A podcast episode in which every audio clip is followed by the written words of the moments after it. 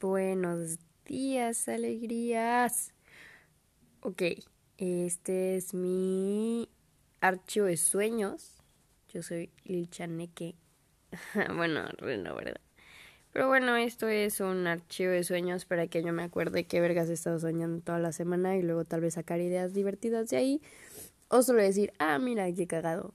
O si es que alguna es una premonición, pues puedo regresar aquí y decir, verga, güey, ya sé dónde lo soñé. Digo, no puedo decir la palabra verga, creo. Bueno, no sé, me vale ver. Este. Ok. Fabuloso. Esa va a ser mi introducción. Bueno, ahora sí. A ver, estoy súper. Tengo mucho sueño. Eh hace unas cuantas semanas, bueno, obviamente no sueño diario, bueno, creo que sí sueño diario, pero hay sueños como muy poco relevantes, ¿no? O que si no lo hago tempranito, pues ya fue, ya bailó. Pero tengo un sueño anotado que incluye a Dana Paola, incluye una lavadora de masajes para bicicletas, incluye un trabajo que no existía, que eso fue una premonición, cabe aclarar, y también incluye a un grupito de personas que iban en mi primaria, que ahora son súper populares. Y no sé por qué soñé con ellos. Creo que fue porque vi una foto de ellos y entonces fue de, ah, bueno, ya tengo personajes para mi sueño con permiso. Pero ahí les va. No sé si puedo grabar y como salirme de aquí. ¿Sigo grabando? Simón. A ver, banda. Ay, no le atino a mis notas de equipo. Voy a leerles como lo que lo que escribí y luego si me acuerdo de algo voy a hacer como, bueno, como notas de página, ¿no? Dice, hoy soñé con Dana Paola con no llegar a un trabajo con una lavadora de masaje para bicicletas y Cano, Marco Farid y Sebas Arroyo. Yo llegaba a la Ciudad de México donde tenía un llamado, pero estaba cansadísima. El llamado era a las ocho, pero yo me despertaba a las once y media de la noche porque había quedado con mi tía Clau que me iba a despertar para llevarme al llamado pero ella es la reina de llegar tarde. Estaba en un lugar donde no había señal. El lugar en el que me estaba quedando estaba vacío. Era un cuarto piso, era todo de madera, pero entre cada duela, ah, sí me acuerdo, entre cada duela había hoyos o estaban como unas ranuras de que estaban súper separadas las duelas de madera del piso. Entonces podías ver a los que estaban abajo y abajo había como una pareja porque de todo el piso solo podías ver la sala de abajo. Entonces, habían como unos señores gordos, ya saben, no sé, que un señor con, con las camisetas estas de tirantes blanca viendo la tele, pasando la bomba, ¿no? Pero eran bien chidos, la neta, porque creo que no les molestaba que los espiáramos. Y... Y bueno, me desperté emputada. Y desperté a Clau y le dije, ah, no, y ella me decía, ah, pues ya ni modo, ponte a arreglar tu cochinero. Y neta estaba todo limpio y agarra y voltea las cajas de mis rompecabezas, así todas y las revuelve. Para que yo las volviera a juntar. Y yo así de, ¿what? Entonces, obviamente yo estaba como súper urgida de irme a este trabajo. Y como que arrastraba todas las piezas y se empezaban a caer hacia los vecinos de abajo. Y yo así de, ah, señores vecinos, pásenme las piezas de mi rompecabezas. Pero pues obvio no las podía juntar todas y ya como que solo hice un cagadero y las aventé así como pude a las cajas. Y entonces mi mamá llegaba así enojadísima porque, ¿cómo va a ser posible que no llegaras a tu llamado? Y entonces obviamente me ponía la cagotiza en mi vida como obviamente sucedería. Y yo estaba súper triste, pero como ese día pues ya no llegué a trabajar, ¿no? Porque la neta es que no entiendo por qué en mi sueño solo abandoné. Si eran las ocho el llamado, o sea, pude haber llegado a las seis y media aunque me mearan y me escupieran y así, ¿no? Pero bueno, en mi mente dije, bueno, pues ya no voy a ir, me voy a ir a Costco. Porque aquí hay un disclaimer para los que no sepan, Costco es mi lugar feliz. Entonces yo amo Costco, de verdad. Costco es... No sé, Costco es mi casa. Entonces mi mamá me llevó a Costco porque ahí iba a haber como un cortometeatro de musicales. Un cortometeatro es que son obras chiquititas en distintos cuartos, como en un lugar, puede ser en una casa o en, un, en donde sea. Esta vez era en Costco y era de musicales. Entonces yo llegaba a la panadería de Costco donde están los bagels y todo eso. Y estaba Dana Paola. Y Dana Paola estaba trepada como en las mesas donde están las galletas y los pasteles. Pues obviamente no. Había como galletas y pasteles alrededor de ella y en el centro estaba ella parada cantando su disco de Knockout.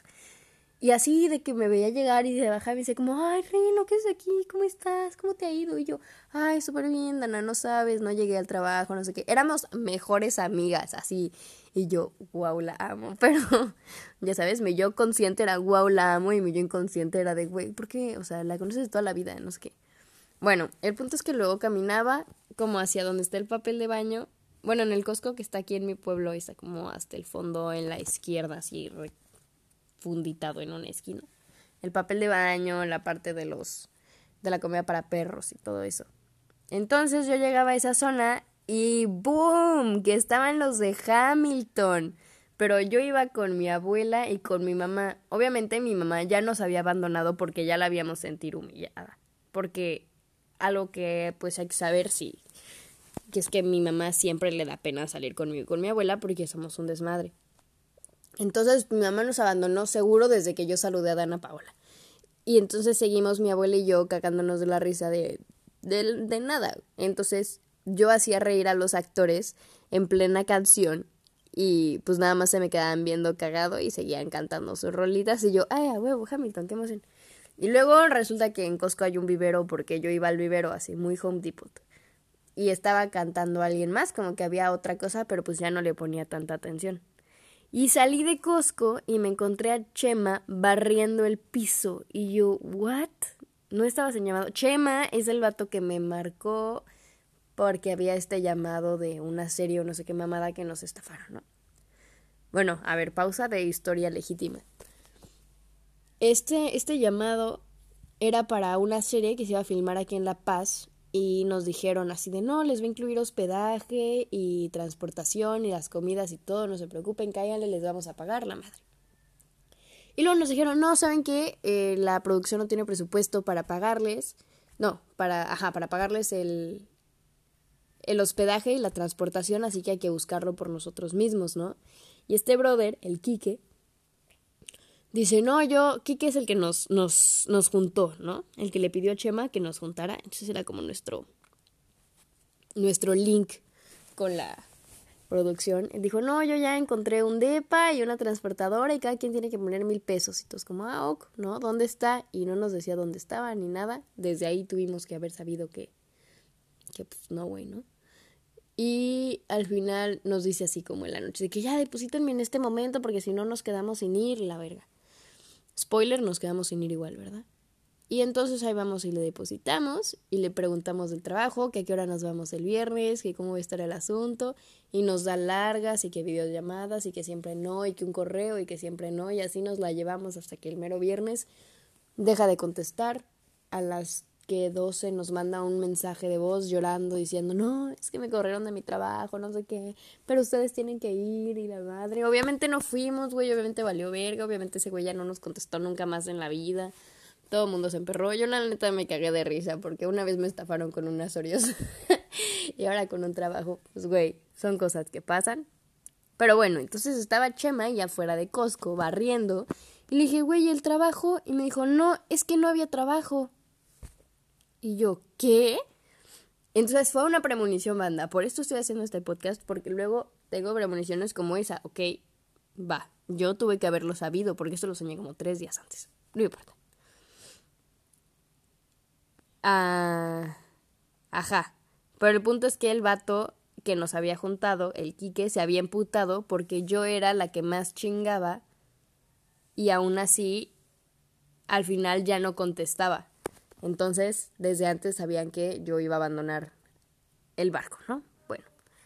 Luego, de alguna manera, como que regresé a mi casa y había un jardín y me topaba a Marco o a Farid, no me acuerdo cuál de los dos. Estos dos niños, uno es hijo de, no es cierto, es hermanito de un vato que iba conmigo en mi salón en la primaria, pero es súper buena onda. Y el otro vato es solo un güey de la primaria, que ahorita se hicieron así de que súper populares acá, ya saben, los vatos que que están bien fortachones, entonces estamos como, ay, wow, qué increíble, ay, wow.